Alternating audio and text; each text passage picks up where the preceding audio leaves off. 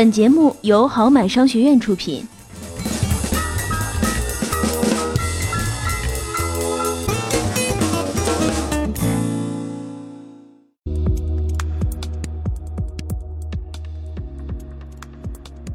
大家好，欢迎收听今天的绩点经济学，我是好买哥。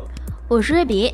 每年呐有两场考试备受瞩目，一呢就是高考，另外一个就是国家公务员考试了。截至十一月六号下午四点，二零一八年国考报名人数已经超过了九十七万人。仅仅六号一天，国考报名激增二十五万人，三百七十五个岗位脱零。二零一八年国考报名已进入倒计时。尚有二百八十个职位无人报考，两个职位竞争已达到千里挑一。最火的职位是中国计划生育协会国际合作部联络处主任科员及以下岗位，仅招录一人，报考人数达一千三百二十七人，竞争比高达一千三百二十七比一。其次，一个千人竞争的岗位是河北省气象局张家口市宣化区气象局减灾防灾科科员。竞争比达一千两百五十一比一。报名较为火热的外交部、海关、出入境检验检疫、人力社保、商务部等系统，六日单日报名突破三万人，尚有二百八十个职位无人报考。没错，我们有网友评论称：“哎，好多考生没职位可报，又有好多职位没有人报，这还真是挺糟心的。”来看下一条消息。当你的朋友和邻居的消费开支增多时，你也会花更多的钱。很多人把这看作是攀比，但畅销书《牛奶可乐经济学》的作者罗伯特却不赞同这个说法。他认为，除去嫉妒和羡慕的成分，朋友和邻居的影响也同样强大。他用“支出瀑布”的概念来解释，其原理在于，最高收入群体有了更多的钱，于是开始建造更大的房子。他们可能习惯在家里筹备婚宴，所以必须要有个宴会厅才算够用。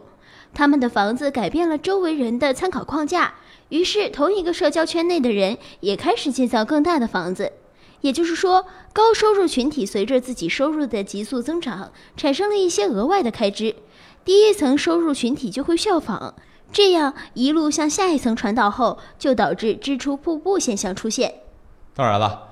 人们也可以不加入效仿的队伍，但退出竞争会造成严重的后果，比如跟不上同一阶层的住房消费，不仅意味着你的房子更小，还意味着你们的孩子只能上不太好的学校，因为好学校是一个相对概念，更好的学校几乎总是在房价更贵的社区。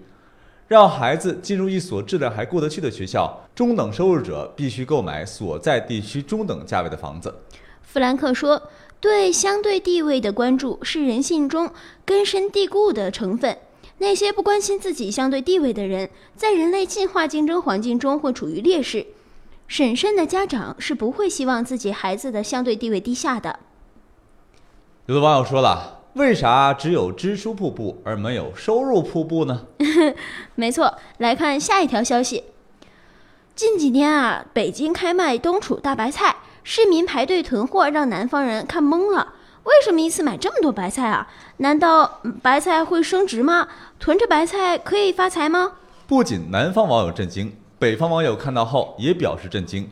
冬天白菜那么好吃，你们南方人竟然不囤白菜？其实吧，中国的幅员辽阔，南北方人民的生活差异一直都是网友们最爱讨论的话题。再比如十一月五号。有一位叫做“喵了个咪”的豆瓣网友在豆瓣小组发帖说，表示南北之争终极 BOSS 明明就是白果腐竹糖水。腐竹明明是涮火锅、拍黄瓜、麻辣烫的好伴侣，但是变身成糖水，光是听到“腐竹糖水”这个名字，还没尝到味道，全国各地的网友就已经聚集起来，表达自己的各种抗拒。这道甜品不仅让北方人打开了新世界的大门，不少南方人啊同样蒙圈了。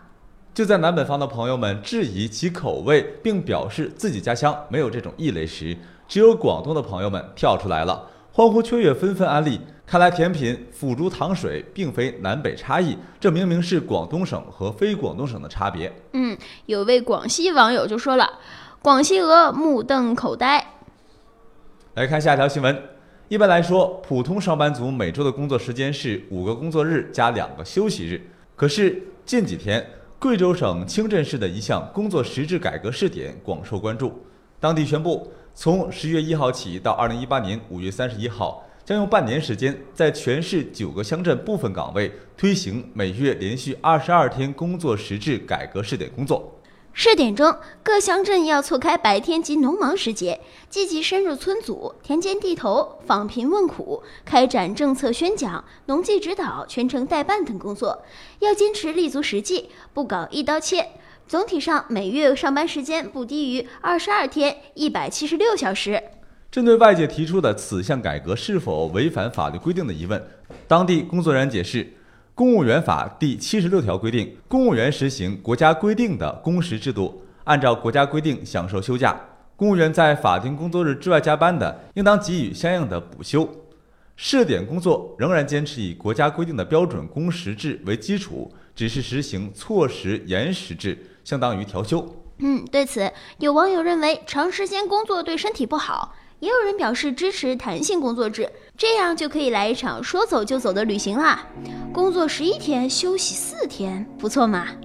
请大家不要沉迷工作。嗯，对，没错没错。